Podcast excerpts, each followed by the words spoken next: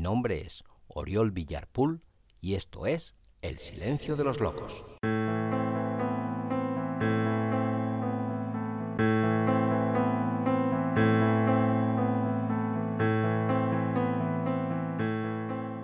Hola, hola, hola. Sé bienvenida, sé bienvenido a un nuevo episodio de este tu podcast llamado El Silencio de los Locos. Mi nombre es Oriol Villarpool y hoy voy a proceder a la lectura de la quinta y última parte del relato llamado El silencio de los locos, relato que da nombre al libro que lo contiene, libro cuyo título es El silencio de los locos y otras historias reales, apuntes sobre el amor, el odio, el horror y otras cosas. Libro que si te interesa podrás encontrar solo en Amazon. Ya sin más, te sugiero que si no has escuchado las partes anteriores de este relato, lo hagas ahora mismo. De esa manera entenderás mucho mejor qué es lo que está ocurriendo y por qué ocurre lo que ocurre en esta última entrega. Así que ya sin más, voy a proceder a la lectura de la quinta parte de El silencio de los locos.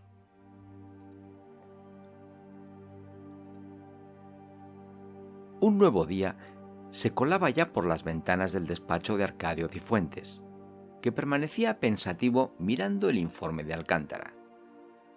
Tras la puerta, comenzaban a escucharse los primeros signos del inicio de la jornada. Había quedado muy impresionado por lo que acababa de leer. Qué final tan trágico para una buena mujer, pensó, no sin sentir cierta compasión por la pobre Pruden. Creyó comprender el motivo por el que Alcántara había venido hasta él Ahora conocía mejor a Paquita y también conocía lo ocurrido en su casa la mañana en la que se trastornó sin remedio.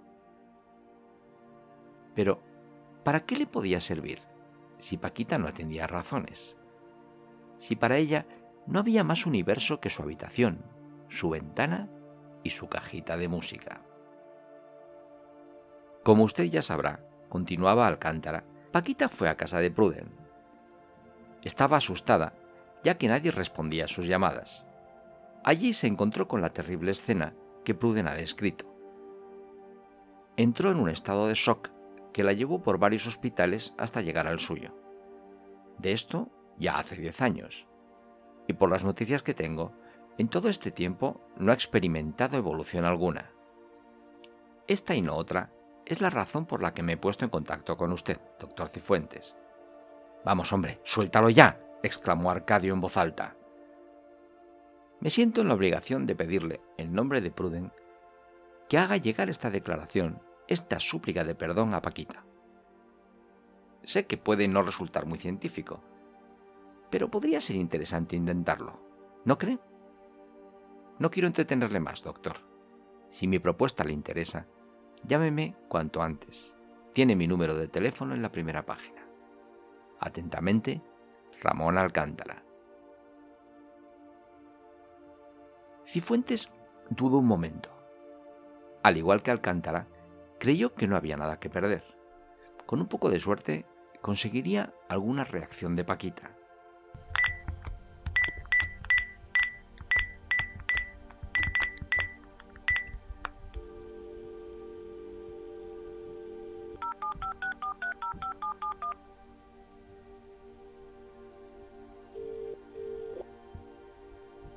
Ramón Alcántara, por favor.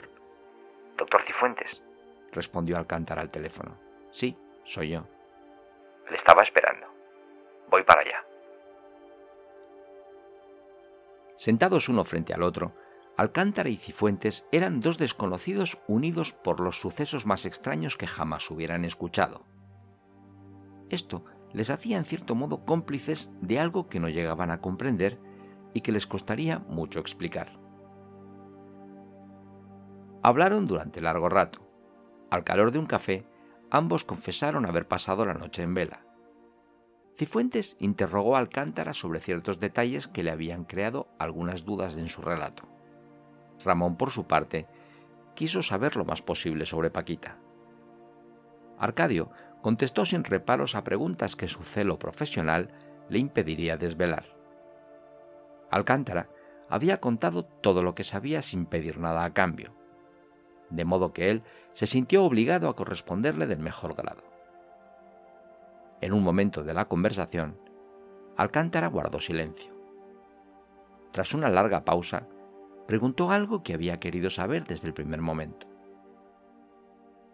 Creo recordar que no ha conseguido averiguar el título de la canción que suena en la cajita de música de Paquita, ¿verdad? Sí, es cierto. No me irá a decir que también sabe eso. No, por Dios, exclamó Alcántara con cierta ironía. Pero tengo un presentimiento. ¿Cree usted que la reconocería? Con cierta ironía, Arcadio también sonrió. Hace diez años que la escucho a diario. ¿A usted qué le parece? Alcántara sacó de un maletín un pequeño reproductor de audio y lo puso en marcha. Ofreció a Cifuentes un auricular y él se ajustó el otro.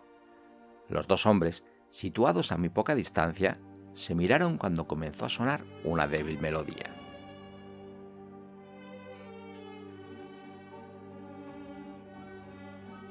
Cifuentes, con el gesto concentrado, endureció el tono de su voz. ¿De dónde ha sacado esto? Es la misma melodía, ¿verdad? Sí, sí, pero ¿de dónde la ha sacado?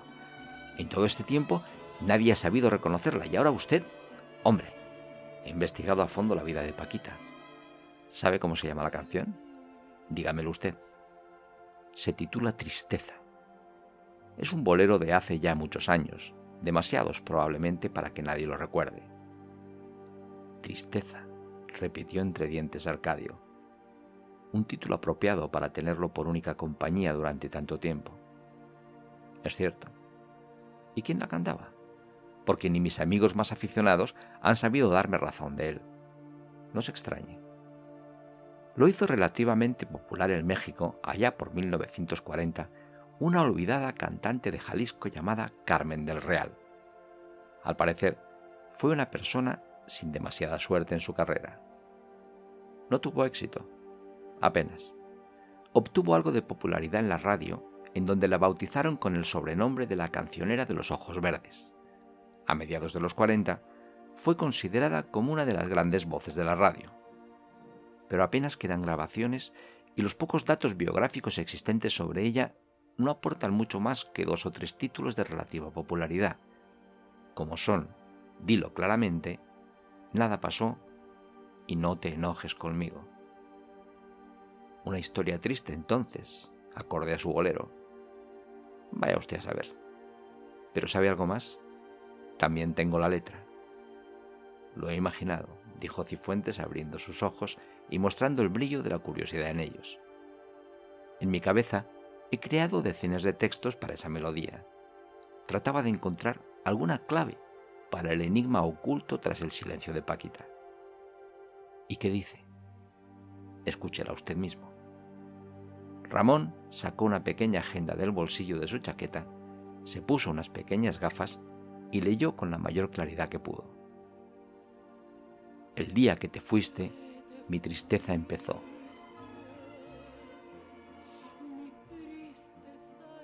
y el amor que me diste, para mí se acabó. Comenzó mi amargura, comenzó mi dolor. Y sola en mi locura, suspiro por tu amor. Guardé en mi memoria tu divino querer y formaré una historia con recuerdos del ayer. Y a pesar de todo esto, te veré alguna vez cuando menos lo pienses, donde quiera que estés.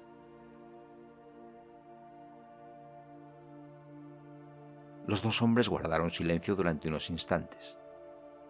Trataban de asimilar el significado de aquellas estrofas y el modo en cómo podrían estar actuando en la mente de Paquita durante sus largas horas de silencio y soledad. Cifuentes ofreció un cigarrillo al cántara y encendió otro para él. Exhaló una gran bocanada y tras una pausa sin apartar la mirada del periodista preguntó, ¿Qué pretende decirme sobre la canción? Porque supongo que quiere decirme algo, ¿no es así? En cierto modo sí. Ya le he dicho que es una suposición. Pero esta canción, entre otras, suena en la pianola del salón del baile de casa de Bruden. Una vieja amiga de ella me contó que fue bailando esta pieza cuando Fausto le pidió matrimonio y la besó. Para ella, aquello fue algo inolvidable y se convirtió en el recuerdo más importante de su vida. Le suena esto, ¿verdad? Pero, ¿y la cajita de música? preguntó intrigado Cifuentes.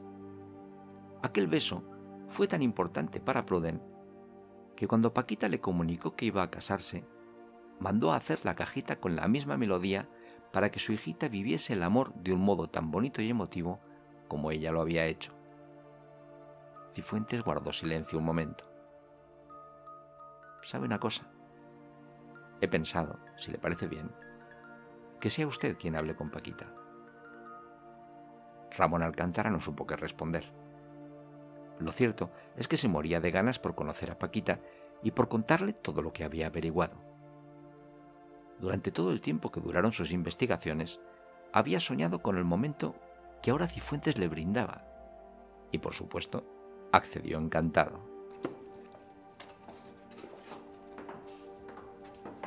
Los dos hombres recorrieron las largas galerías del hospital sin decirse apenas nada. Los nervios de uno y la curiosidad del otro los sumían en un tenso silencio. Ambos parecían conocer los pensamientos del otro en tan extraña aventura. Abra la puerta, por favor, pidió Cifuentes a un celador.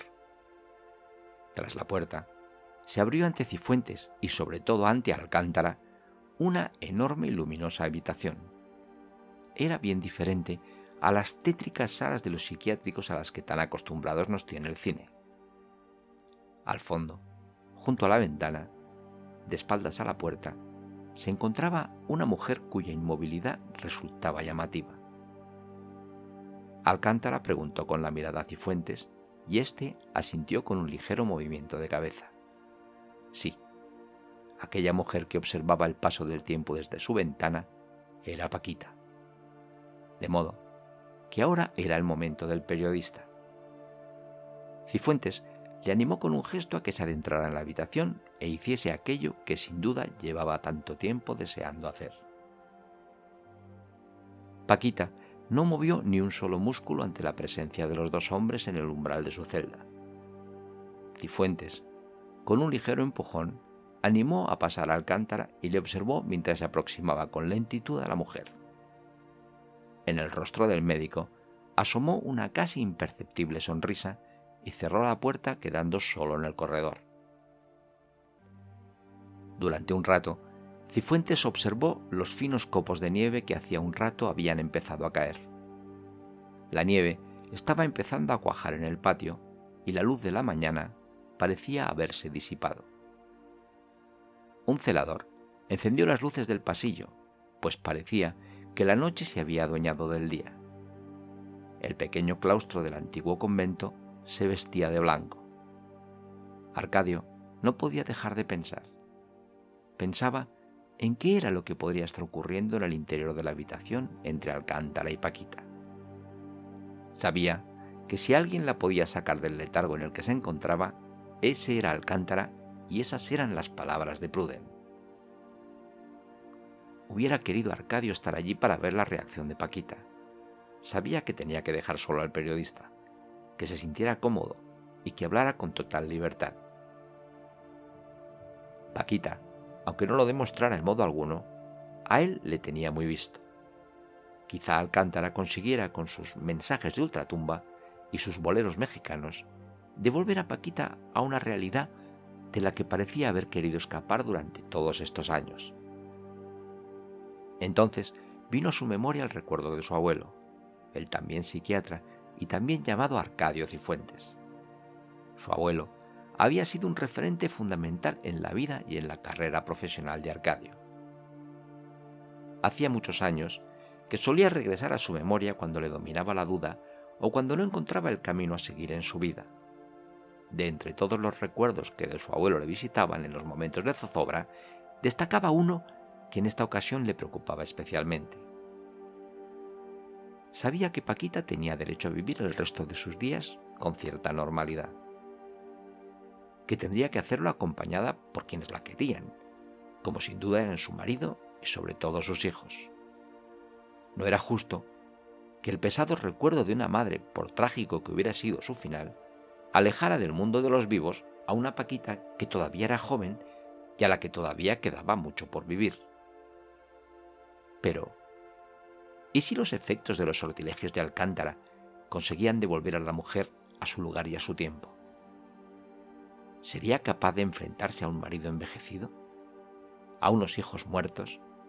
¿A su propio deterioro? ¿A la realidad del espejo? ¿Cómo podría afectar todo esto a Paquita? ¿Sería mejor eso que el estado de aparente quietud y paz en el que vivía ahora? ¿Era bueno recuperar a alguien que, sin más motivo aparente que su propia voluntad, había decidido apartarse de todo? ¿Era justo entonces lanzarla a las fauces de un mundo hostil y cruel?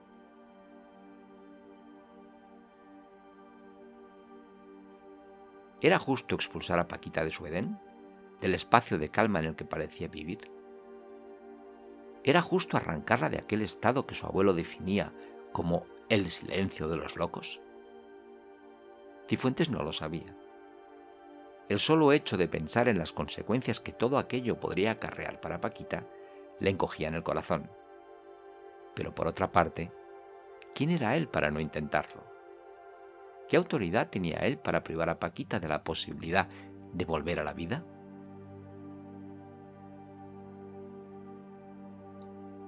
De regreso a su despacho, se detuvo frente a su enfermera. Guardó unos segundos de silencio mientras observaba la gran fotografía aérea del hospital que colgaba detrás de ella. Cuando se decidió hablar, con cierta ironía, pero dejando constancia de que lo hacía muy en serio, dijo, Adela, si algún día, sea cuando sea, algún periodista pregunta por mí, por favor, no le deje pasar. Invente lo que quiera, pero no le deje pasar. ¿Está claro? Sorprendida, Adela respondió, Sí, está claro, doctor Cifuentes.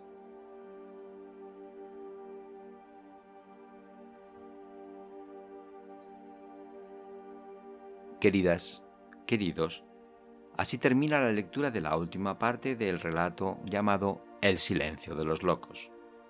Relato que forma parte del libro que contiene este y otros muchos relatos. Libro titulado El silencio de los locos y otras historias reales. Apuntes sobre el amor, el odio, el horror y otras cosas. Espero que la lectura haya sido de vuestro agrado. Y si os interesa, pues sabéis que podéis encontrar el libro solo en Amazon. Mi nombre es Oriol Villarpool y me despido hasta la próxima. Nos vemos, nos oímos muy pronto. Muchas gracias.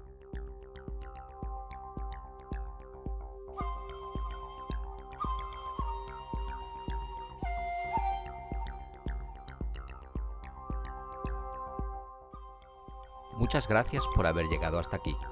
Recuerda que si te apetece saber más de mí o conocer mejor lo que escribo, puedes y debes visitar mi web www.oriolvillar.es. Allí encontrarás relatos, poemas, textos teatrales, guiones de cine, artículos y muchas cosas más.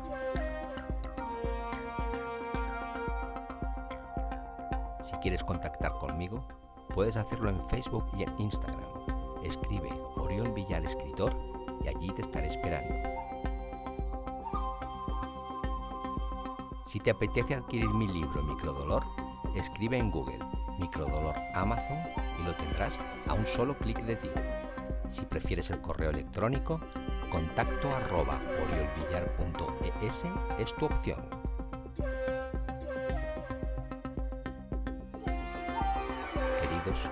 Queridas, esto ha sido todo por hoy. Espero que el episodio te haya gustado y si así ha sido, Compártelo en tus redes sociales para que otros puedan disfrutarlo igual que tú has hecho. Y nunca olvides que la belleza es la otra forma de la verdad.